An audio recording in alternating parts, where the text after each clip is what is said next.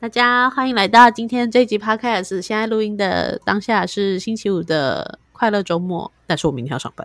哦，今天是星期五哎，对，看无业游民好爽哦！Fuck，要不要一起加入失业者的行列呢？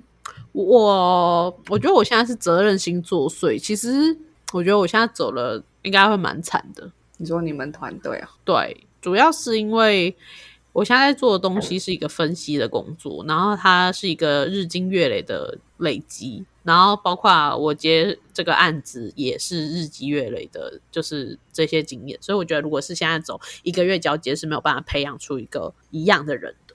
对啊，所以其实公司让人才流流失是其实是成本蛮高的一件事。对我刚以为你说对啊，所以你现在应该去面试，然后要挟提加薪。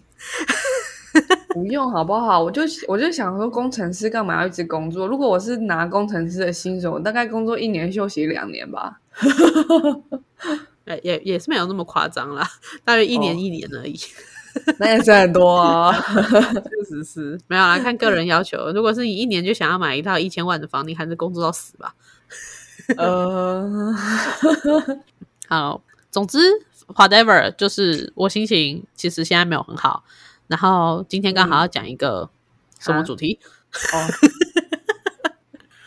原来你是在等我接话哦。也，我觉得我记得最近在怀疑我是不是有点注意力不集中，因为你刚刚跟我讲话的时候，我听到外面摩托车的声音，所以我以为你听到摩托车的声音就停下来了。没有，你那个叫职业病啦，因为怕我听到噪音。不过我没有听到，但是你听到人的声音会涣散，这个可能是你是不是最近比较少跟人交流呢？哦，我觉得我工作的时候也没有比较多哎，只是比较累，因为工作的时候是跟陌生人讲话，然后我是内向者，所以比较累。然后我现在失业的时候，我还是蛮常跟朋友见面或者是聊个天之类的，但是那个就不会累，因为是认识的人。哦，对，内向者是这样，没错。嗯，对啊，所以我很珍惜我的子弹，在在当业务的时候，现在都没了。对啊，现在不用发射子弹，什么东西？好，然后嗯，因为我最近失业嘛，所以我今天花很多时间在写日记。但是我最近在写日记的过程中，我一直心里面都有一个困惑，就是到底要怎么样写才会写完之后觉得哇，好疗愈哦。因为现在大家不是都说什么 self healing，然后你要 journaling，然后感觉好像就会有什么神奇的效果嘛。所以我就一直觉得，我写完之后，虽然有的时候写完日记会觉得，哎，心里面畅通很多，或是对一些想法比较清楚。可是我不知道这是不是就这样了？就这样吗？还有更高的境界吗？有，我这边有一个好想分享，可是我现在不能说，因为我要进片头曲。好。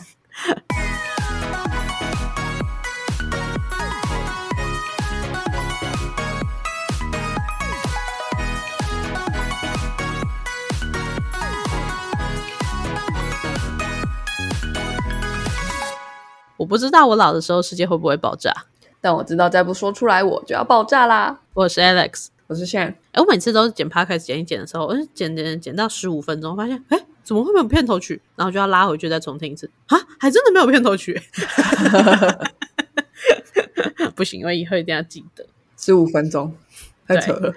好，那我们今天呢，就是要来讲，还有什么更高级的技巧可以让你再透过写日记来做 self healing 吗？对啊，自我疗愈怎么样？不过你要讲什么，我好奇哦。你先讲好不好？哦，好，就是我之前有写日记，然后我有两种不同的日记习惯，一种是现在还持续在使用的，那另外一种是哎过去的一种。那过去的时候是我那时候刚好交往第一次交往，人生第一次，然后我会把每天的心情写下来。后来促使我决定分手，就是看的那篇日记。哦，嗯。因为我记录了我的不快乐，我的快乐我都记录了，但是我发现不快乐比例太高了。哇，对，所以我觉得这是一个统计学，好科学哦。那另外一种是我现在还持续的在使用的日记方法，想推荐我给我的观众朋友，就是我是透过 Google Calendar 去记日记的。嗯，然后我会在记日记的时候，我就是选那一天嘛，我会选整天，然后并且让它每一年都 repeat，所以。对，像是去年的今天我在干嘛？我去看了《雷神索尔：爱与雷霆》，哇哦，对，原来已经一年了。对我觉得很有趣，就是我每一天都可以看得到，说我去年或去去年我做了什么事情。嗯，对，那如果你不想要显示，你也可以把那一年关掉了。对，这就更高级的技巧了。哦 好强哦！嗯，会很开心，就是你每个出去玩的瞬间你都有记录，甚至我吃到一家好吃的店，我有把它记录下来，这样子哇，推荐给各位。哎，我发现是不是理工科的人都很会做记录啊？都善用工具吗？我们是实验宅是吗？就是很就是会记录一些很多事情，然后然后会蛮有系统化的啊。啊，就是善用工具啦，我觉得。哦，OK OK，嗯，好，我自己的话，我写日记不是不是持续的写，然后，但是我一次都可以写个一小时，这样就是。你是不是打字啊？我是写，我是用笔写字。我我打字，我打字，而且我是列点的打字。哦，OK OK，很很逻辑脑，很逻辑脑。我是我是用笔写，然后我会写一个小时，然后但我写字也不是什么用用书法那种慢慢写这样，我是也是抄写这样写，所以其实我大概都可以就是一一面 A4 然后写两面这样。哦，我以为你刚刚接的是，所以我大概就是三天后回来看，我会看不懂。抄写字很好看，你忘记了吗？我以前也写字很好看，我的原来是这样子，对，一时比一时，要认真写还是可以啦。但是说到草写哈，那绝对是只有自己的妈妈看得懂，自己都看不懂。OK OK，好。然后我是我是一直都是自由书写，就是我现在开始第一个字写下去，第二第二个字就会跟上，这样。对我来说写作一直都是这样子的感觉。然后我反而觉得我比较难去就是结构化的去反思我的一整天，所以我觉得我听完之后，听完你的跟我的习惯，我就觉得果然写日记就不是一个有嗯一就是一套对一套适用所有人的方法，毕竟每个人都有适合他做记录的方式。嗯嗯嗯，对，嗯，好，但是呢，我觉得要先回过头来讲一下，就是写日记的好处。因为我对我来说啊，不知道 Alex 你怎么想？因为对我来说，写日记就是小学的时候有没有，就是每天都要写日记，然后就很烦，写在联络簿上面，然后明明就是写日记，但又不是写给自己，是写给妈妈还有老师看，然后你的身份就根本不一样，写给自己的话跟。给妈妈看的话，或是给老师看的话，根本就都不一样，所以我就觉得那只是功课而已。啊，那是我的创作小天地耶，就是我会创作出一个有趣的一天，但那不是我的，真的好奇怪。就跟老师还有爸妈证明我很快乐，但是那不是我。天哪！对啊，你说的对，没错，那其实就是作业，它其实就只是个作业。对，所以我觉得蛮可惜的，就是写日记其实是跟自我对话很好的工具，嗯、但是我们我觉得我们的教育制度好像搞砸不少好东西，确实 啊，美术啊，写日记，对对对，没错，让你恨他们书都搞砸了，阅读哦，听了都好讨厌哦。对啊。那数学题目怎么那么多字？到底是讨厌数学还是讨厌阅读，还是都讨厌？我对数学是看不懂啦，阅读还可以。阅读完之后不看不懂的感觉，让我觉得数学很恐怖。每个字都懂哦，加起来看不懂。不懂你在问我什么？连题目都看不懂，然后就开始 panic attack，panic attack，跟我像是装到洗衣机里面摇。哎、欸，我认真，我考完学测的数学的时候，我回家整个干呕失眠哈，因为因为我真的有一整面的题目全部都看不懂。我跟你同年考学测的、欸，可我觉得那年数学很简单哎、欸。哦，那年超多人说，哇，超一下就写完了，怎么那么简单？对啊，然后还有，对啊，然后还有考那个职考的时候，也有些人来考，就是数学乙嘛，嗯，对啊，然后数甲。数学乙的人，我们班的人也有很多人说怎么那么简单呢、啊？他们就考一百分什么之类。嗯、然后数学甲的人当然就会更觉得简单，根本不会发表评论，因为太简单了。不可以跟别人说我我去考数乙很丢脸。然后我还是一样有一整面看不懂哎、欸。哦，对啊，嗯，哎、欸，我是想这样会暴露我们的年龄。现在好像已经不讲数甲数乙了。连职考都已经叫什么分科考了，是不是？哦那写日记的好处就是，好，很好，这个现在还是共通的，可以，大家还是要写日记哦。没错。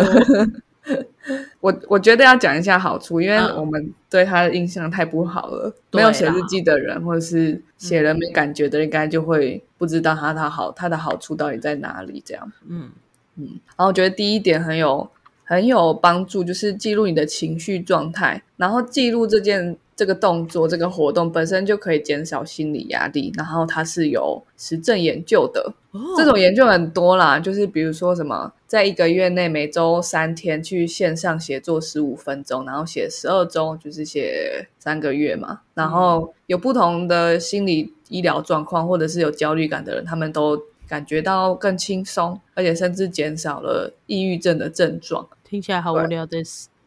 对，反正就是有实证研究，就这样而已。好，OK OK，我觉得他刚刚有提到说要连续十二周，我不知道我可不可以活到那时候。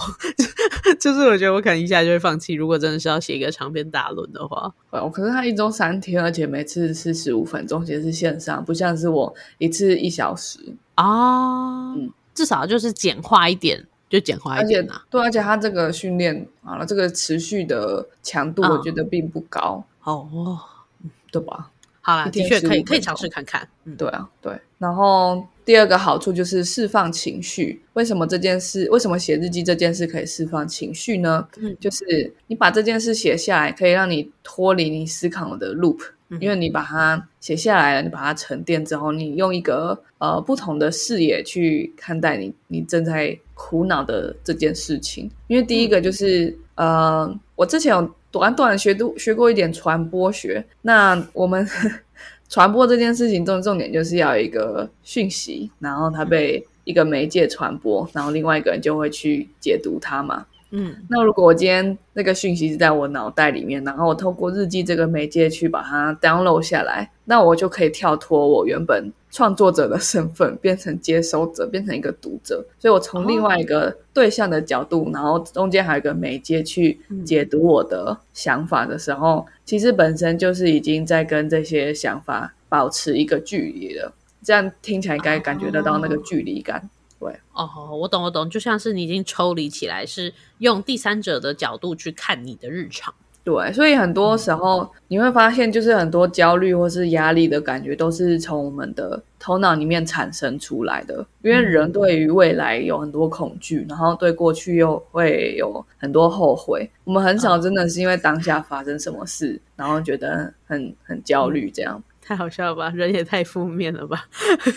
对啊，负面 思考是我们发展出来生存的能最佳方。法啦。对对啊，因为你要思考的很负面，才可以知道那个地方可能有悬崖，这个地方可能有毒蛇之类的。嗯嗯，可是我们在一个相对比较安逸的环境里面了，所以我们的负面思考是需要被训练的，它需要被管理，不能说不可能说我们就直接完全不会有任何悲伤的情绪。嗯，对，因为这是人生就是这样嘛，就是会遇到很多起起伏伏，啊但是要把它 regulate 在一个范围里面，才可以嗯持续的往前。嗯对，好，但是释放情绪这个好处就是有一个要注意，就是如果你嗯发生一个很 traumatized 的事情，然后你没马上立刻去写下来，你可能会嗯感觉更糟，因为你是重复的去刺激你已经受伤的地方。哦，这是确实，就是的确是，就比如说像现在一直在的 Me Too 嘛，如果当天真的是呃不小心被，就是应该讲说不幸啊，甚至被强暴或是性侵害了，那如果要去转写，我觉得非常困难啊。对，而且其实很多人他们可以写出来，我讲出来好像也是都是很久以后，你可以知道，就是那些事情光是要接受，然后还有呃把它 process 掉，就可能要花好几年。所以确实啊，就是嗯，写日记的好处，当然一个部分是释放情绪，可是如果你写的东西是越来越加深你负面的感受的话，那其实蛮有可能并不是一个好事。对对对，嗯嗯，好。然后最后一个是我也觉得蛮酷的研究，在在纽西兰对四十九名成年人的研究发现，写下对令人不安的事件的感受，就是他们先写日记，然后写让他们今天不开心的或不安的事件的他们的感受之后，二十分钟内去进行活检，就是从你身上抽血或是刮一片细胞之类的，对之对对。然后发现他们，嗯，就是比那些只写日常活动的人的康复速度变更快，所以他甚至可以写日记，甚至可以加快你的身体健康的复原的能力。这样，哦，好，嗯，可是应该讲说不不是说写日记可以加快速度，应该说更重要的是你要写不快乐的事。对，因为他是去 process 让你不高兴的事情，不是只是对简单的记录日常活动。对对对，哇，很酷哎！就是你你写下来可以释放情绪，但真的太大会让你更难过，你就不要写。对，它其实有个 range。对，然后如果你如果你有办法持续写的话，你就 会心态更空这样。嘿，对。嗯，不错不错，挨班不错的，很有趣。嗯，所以应该有 buy in 嘛，就写日记，其实对生理、心理都蛮好的。我觉得就是一个跟自己对话的机会啊，因为现代人真的越来越少，就是跟自己对话，甚至一个人时间搞不好都在滑抖音废片。对，我觉得其实有些人说他休息，但是都是在呃看剧或者是看影片。我觉得这个是比较没有休息到的。我觉得像、啊就像你刚刚讲的，因为其实我们的我们大脑就是分成那个逻辑理性，然后跟另外一块是感性跟创作。嗯然后我觉得我们的工作蛮多人都是使用逻辑理性这一块。然后当我们真的休息的时候，你可以你可以使用另外一边的脑，然后你的逻辑理性才会休息。嗯嗯嗯，对不然你你其实，在看影片的时候，你还是比较偏用逻辑理性那一块。你去看影片，然后去思考它里面的东西，其实还是会刺激你的逻辑思考。不不管你有没有真的在想那影片有没有道理，这样嗯嗯，对。所以其实写作，呃，或甚至是阅读，或甚至是运动，这些东西都会对于你的放松是真正有帮助的。哦，原来要让你那个理性的脑、逻辑的脑休息呀、对，没错。所以为什么有些人现在就比较提倡去亲近大自然啊，然后或者是画画？就是有些人觉得自己很不会画画，可是嗯为什么这些创作或是亲近大自然这些比较感性的活动，会对我们的放松是比看剧什么还要有帮助？就是我刚刚讲的那个那个道理。嗯，脑子切换，没错，脑脑子的切换。好，那如果大家都同意这个写日记的好处，接下来就讲一下不同的日记形式。因为刚刚就发现 Alex 跟我的形式不一样。嗯，对，对，超级不一样哎、嗯，对，你的工具啊、写法、时长都完全不一样。我觉得我就我们就很文组跟理组哎、这方面 我的日记应该搬家了就不见了。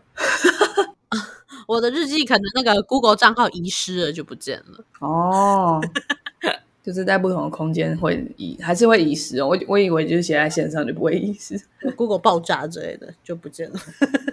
好像机会比较小，搬家机会比较大一点，确实啊，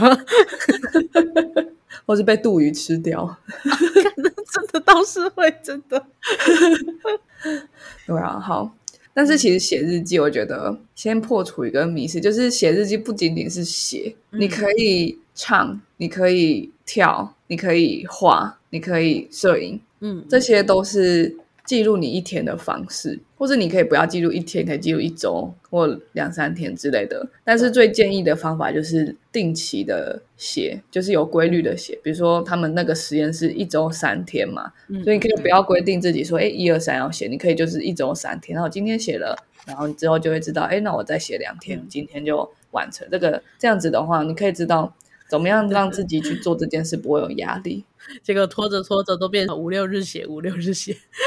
每个人每个人设计自己行为的方式都不一样啊。嗯嗯嗯，对对对，像像我的话，就是呃，我觉得人是要设计自己的行为，因为我们没有那么多的 will power，就是没有办法像苦行僧一样，每天四点起床，然后鞭打自己，然后每天都做得到这样。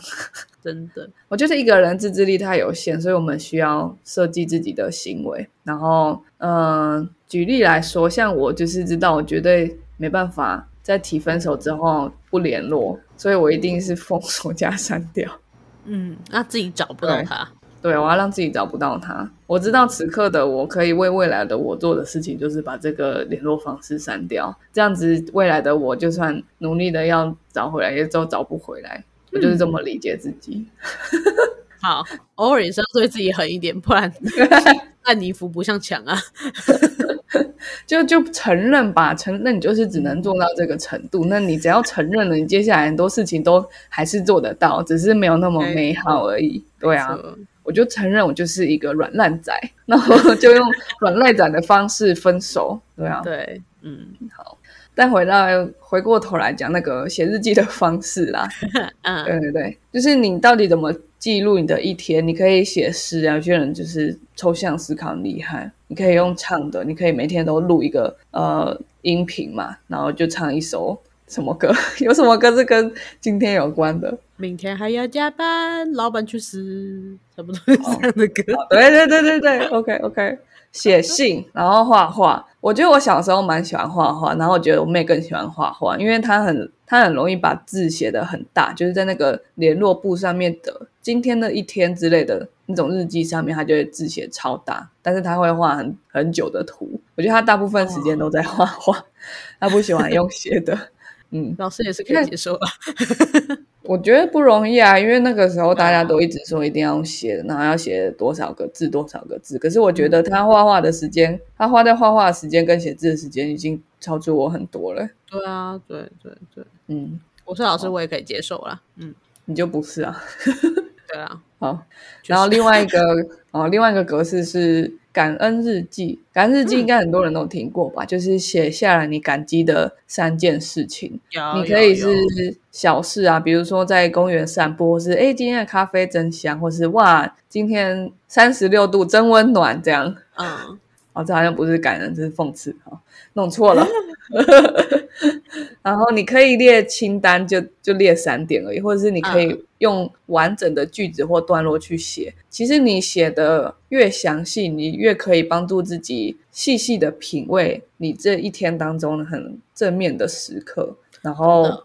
感恩日记在你觉得比较难过的时候，你翻出来看，你就会想起来当下的感受，所以尽量的把它刻画的详细，会对你未来很有帮助。而且其实，呃，我觉得人的心理是很容易被制约的，然后一旦制约之后，我们就会产生一个 pattern。以前都是，嗯。不情愿的嘛，比如说每天都被要求写日记，然后我心里就对写日记这件事情产生一个制约，就是我就是要写在纸条格子里面，然后 每天的下午五点回家之后，我才会开始写。然后说到日记，心里就马上跟把这个字跟不高兴的情绪关联在一起，就会这样子的。可是那可以完全反过来哦，就是我写开心的事情，然后。因为我知道我每天都要回想开心的三件事情，所以我每天都会在我开心的时候特别的注意这个当下的 moment 啊。对，阳光照在我的脸上，我感觉到嗯酥酥麻麻的。然后微风吹过来的时候，我想到小时候跟朋友一起出去玩，然后在散步的时候看到一只鸽子撞到墙，真好笑之类的。确实，确实，我乱掰的。对，所以反正这些，嗯。对，因为因为因为这些东西在你变成你的 routine 的时候，你才会特别的有 awareness，就是这反正这就是一种制约，然后最后你就会产生一个 pattern，你长期而言就会变成一个更关注那些值得开心的事情的人，你就会变得更开心。确实，确实，嗯，好，然后再来最后一个就是自由写作，因为我其实一直都对我自己写作的方式感到蛮困惑的，就是。我很喜欢，就是我拿拿起笔之后开始写我，或者是今天，然后所有的呃段落都不需要再想，因为我会有办法把所有的格子都填满，这样。嗯对你给我 B 五就填 B 五，你给我 A four 就填 A four 这样。嗯嗯然后，但是这个这个写作方式是在我们高中的时候绝对不会出现的方式。高中的时候的那种写作是什么？什么凤头猪肚豹尾，然后你要有布局，然后前面第第一段要怎么破题，最好是什么引用别人的话，然后接下来怎么铺梗，然后怎么破梗，然后结尾要收敛，要首尾呼应。其实所有的东西都有一个格式在。嗯对，所以你其实写第一个字的时候，你就已经决定好你整个篇幅要是要写什么了。然后对，这样子的写作，我觉得对于探索自己的内心应该比较困难一点。嗯嗯嗯，那、你就不知道你内心在发生什么事吗？你怎么有办法做一个布局？我觉得这就是因为从小我们去学写文章的时候，就是为了要应付考试而学写文章，我们并没有人真的告诉我们写作的美好是什么。对，嗯嗯。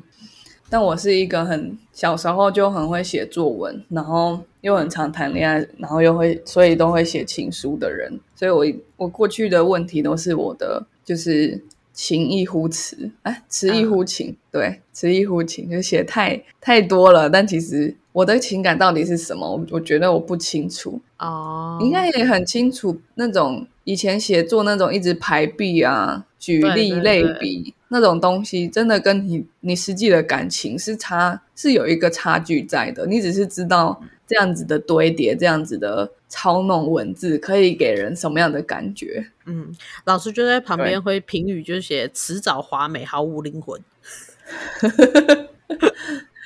可是我觉得我们的写作很多在鼓励这件事情，因为甚至到后来，比如说去补习国文的同学就会说，哎就是每一篇都可以，每一个题目都可以写一样的题材。对对对，没错。对，就是什么奶奶死掉啊，或者我的英雄是爸爸啊，或妈妈啊之类的。然后我想成为我奶奶啊，然后什么 人生最快乐的事情跟爸爸在一起啊之类的，这样 所有的事情都是一样的题材。对，确实，那我觉得自由写作就是把这些框架全部都舍弃，然后完全是让你的潜意识跟你的情绪去接管你的笔。然后这种写作的方式对我来说还蛮神奇的，因为在我会写作文的时候的之前吧，我就一直都会把我想的东西写出来。然后尤其是开始开始变比较大人的时候吧，我觉得自由写作会让我嗯比较可以感觉到说，哎，平常这么忙碌的情况之下，有哪一些被压抑的情绪是我没有照顾到的。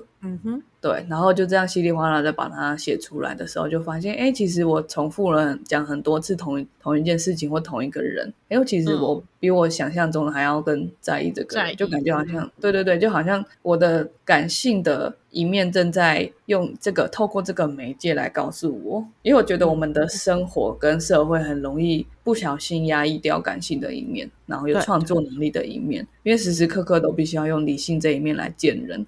这也是为什么写日记这么是最好是很私密的，不要给别人看的东西，因为你只要一给别人看，你就会几乎没有要办法压抑啦。对对对，变成理性的你，你就会开始想说，哎，你写作对象在想什么，然后可能需要给他创造什么样的感觉，觉得希望他觉得我是一个怎么样的人，人然后这个设才会啊，嗯。对对对，这这部分又都是逻辑跟理性的对，脑在在主宰了。对，嗯所以自由写作的好处是什么？就是你可以没有批判，然后也没有限制的去表达，还有释放你的情感，然后你可以深入探索自己的思想、信念还有经历，然后你会对自己的情感、行为模式还有动呃还有动机有更多的观察。嗯这样子的话，你可以更好的理解你自己。哦，嗯，没错没错啊，对啊，嗯对我印象蛮深刻，就是我在呃升大学，然后还有大学刚毕业开始找工作很迷茫的时候，我就蛮常先透过自由写作就开始问自己一个问题。一开始可能说，哎、你我就问自己说，哎，你五年后想成为怎么样的人？然后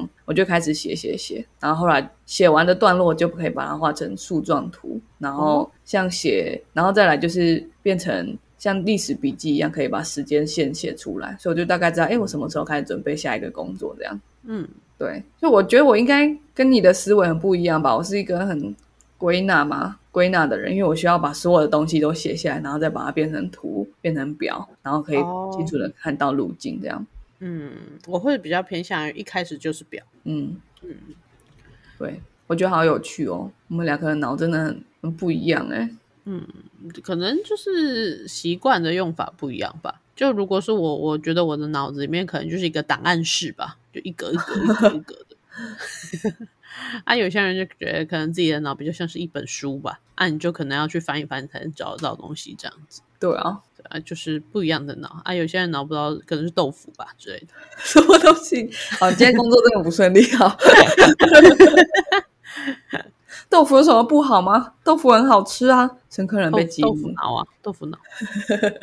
脑听说好像真的跟豆腐的质地是差不多。猪脑吃起来是这样，没错，但有点怪。我还没吃过哎，好恐怖！猪脑就是有肉味的豆腐，很怪吧？确实。嗯，好，我们进到下一个部分。OK，好。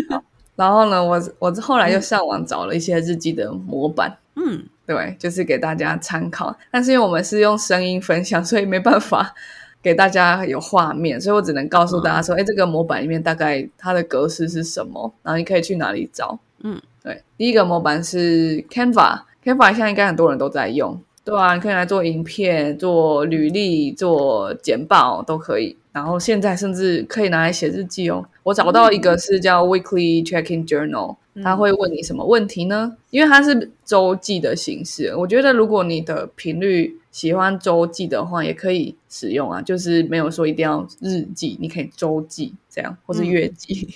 如果你一个月还可以记得那么多事情，我觉得有点懒了吧？对，双周记，双周记我觉得也是就很长了。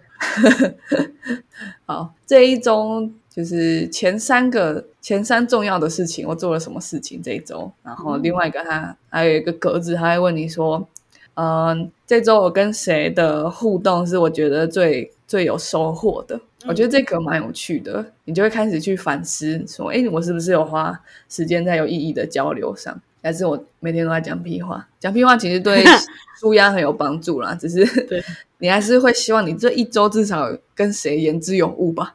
言之有物啊，对。对对，然后他还会这个模板里面还有给你圈选的地方，就很可爱。就是他他会给你圈一个表情符号，就这这一周我的心情大概是怎么样？嗯嗯嗯。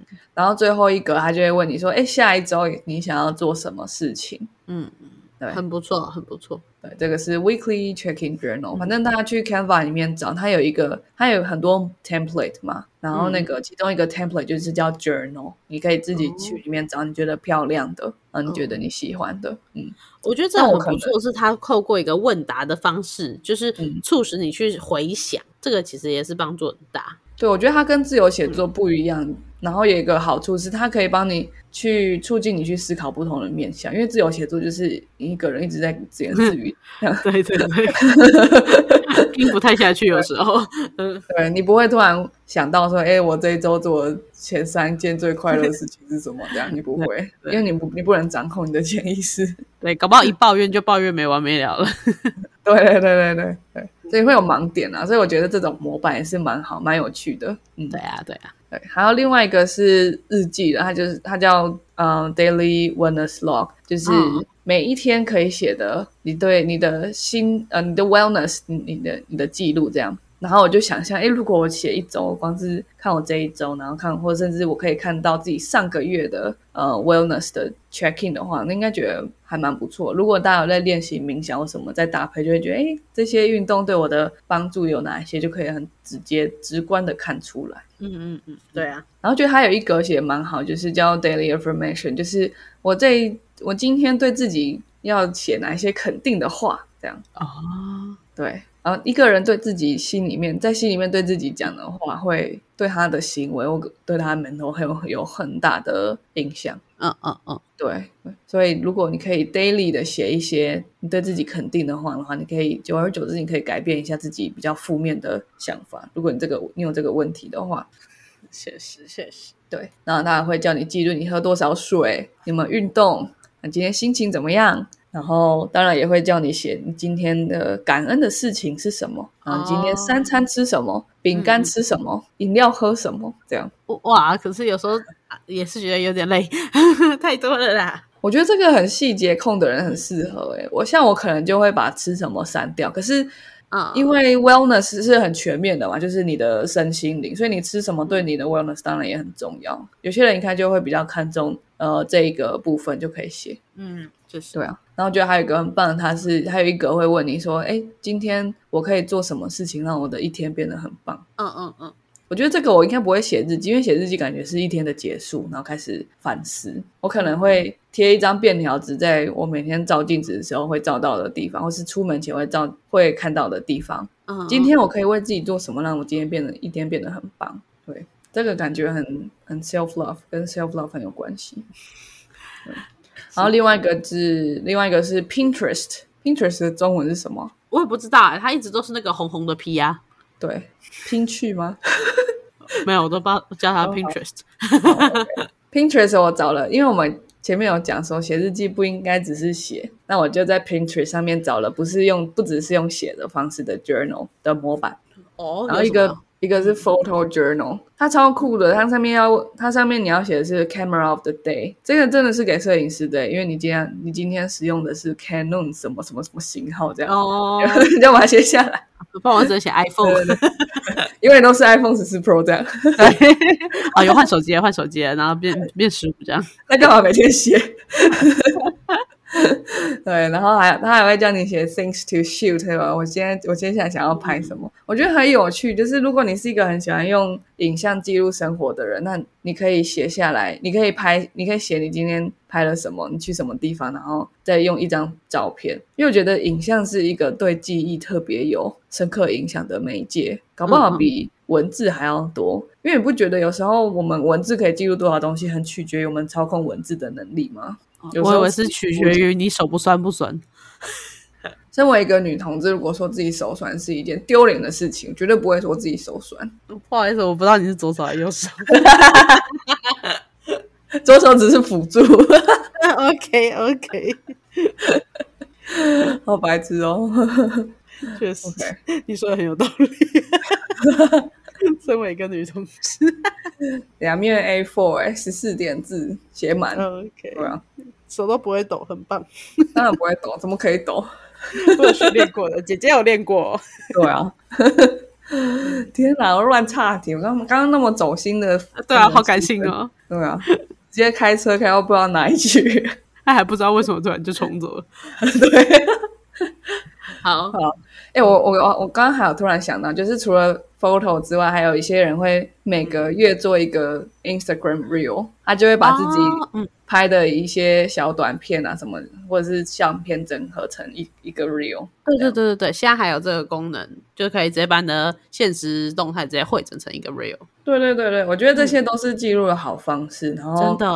然后我觉得，呃，但是，但是他有没有办法释放情绪，还有减少心理压力，就我就不确定，因为至少前面那些实证还是偏向去把它文字化，这样。嗯，而且搞不好 Instagram，呃，我刚讲，而且搞不好 Instagram 它上面做出来的 real 会让你觉得有一种呃想要给别人看的感觉，你就会去包装它。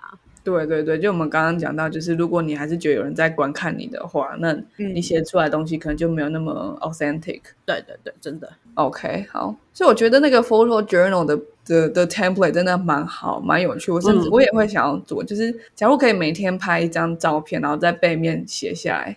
我的媒介怎么都那么的上一个我世代，好，一个搬家或是火烧就没了，对，我的媒介都怕火，还有怕 那个一一杜鱼鱼，对杜鱼。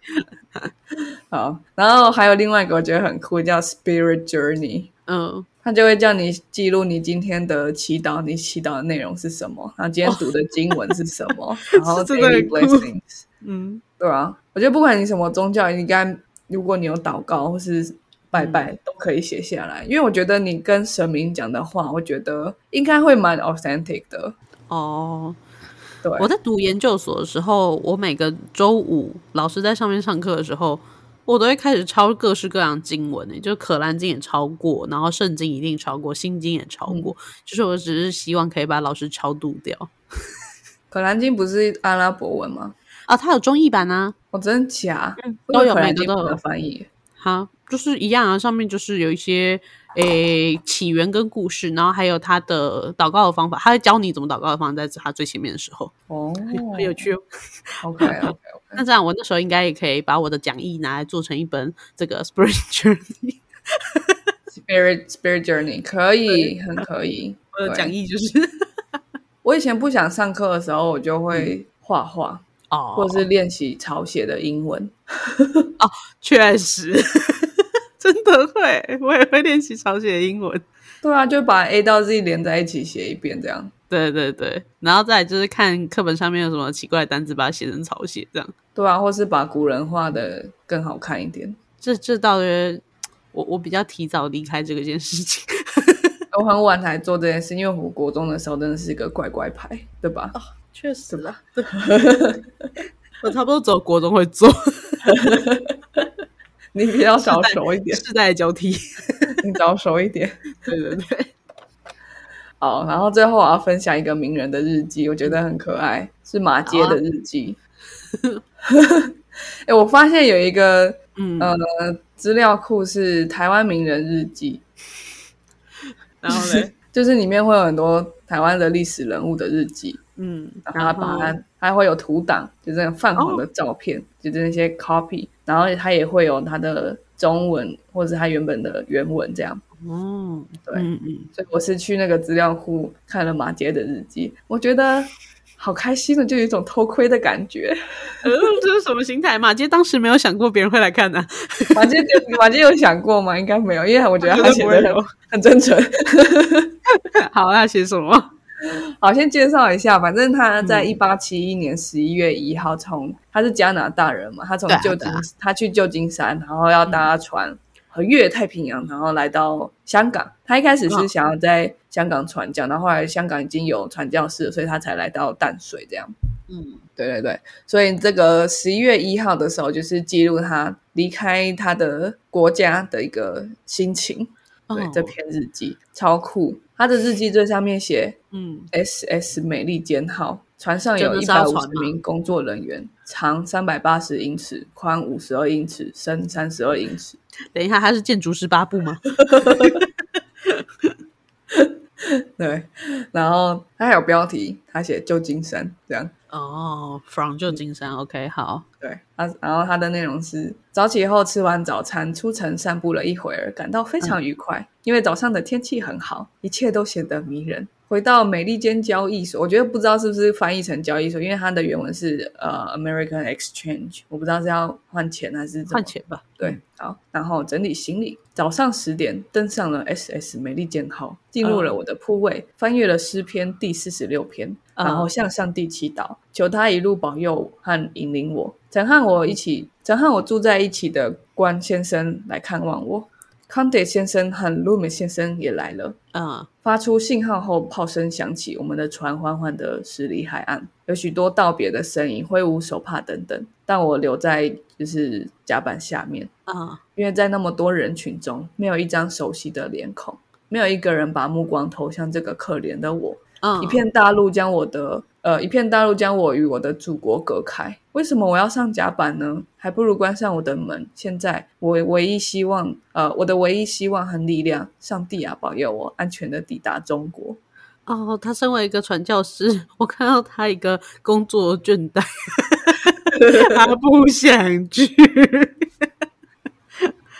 嗯，他写日记的方式其实就是很自由书写啊，把那个 moment 记录下来。对，对而且他这一天写最多，他之后我觉得很精彩，就是 嗯在一八七一年的时候，要怎么从旧金山到香港？你要搭船搭两个月，对啊，对啊，两个月，所以他后面两个月我有偷窥一下，就是、嗯他就只是都一行字，就是我今天一直呕吐，然后我觉得，他努力气写、啊。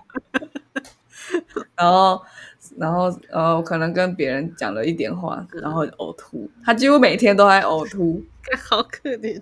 好可怜的两个月耶，这是他写最长的一篇了。然后我觉得很可爱，因为而且他有一点含关到我们前面写的 Spirit Journey，、对有对对对，我刚才想讲这，篇第四十六篇，对。然后他也有感恩日记啊，他写说去散步，这应该是他后面两个月最感恩的一天了吧？确实，在公园散步，还有写他感恩的事情。没关系啊，他他等到到台湾，然后开始就是帮大家拔牙齿的时候，他就会写成 T W 台湾，今天帮一百五十名台湾人拔牙齿，拔了三十百三十九颗牙齿，对，智齿三十八颗，门牙五颗，工伤记录。对，我就觉得，哎，其实你从一个日记看一个人，就会觉得好像特别的贴近他。对啊，特别特别贴近他，就觉得，哎，其实马杰他这么可爱，不是只有对他拔牙照片有印象而已。对，而且可以想象他记下美利坚号那些数值，就是他一定是很 shock，就是哇，居然有一个东西可以这样子乘风破浪的过到另外一边，然后他就会要把它记录下来，这样。哦，说 S S 美利坚号怎么这么大？这样对啊，什么长三百八英尺，然后有一百五十一百五工作人这样，对啊，就是很酷的事情，把它记录下来。对对对，可是他可能这一辈子也不见得有翻回来这一页，但这就是日记啊。对，嗯，哇，好，马街不错，最佳范文，他除了没有照片技术，其他都有。好，OK，以上就是今天跟大家分享为什么写日记对我们的 mental health 有帮助，然后写日记的哪一些形式都可以参考，然后甚至有模板，反正大家可以去找你喜欢的模板，然后最好是可以保持一个嗯固定的时间或是一个固定的频率去书写，然后最后如果你变得很有名的话，就被放在资料库里面，我们就会来偷窥你的日记。好，我们今天 podcast 到这边，我们下次再见喽，拜拜，拜拜。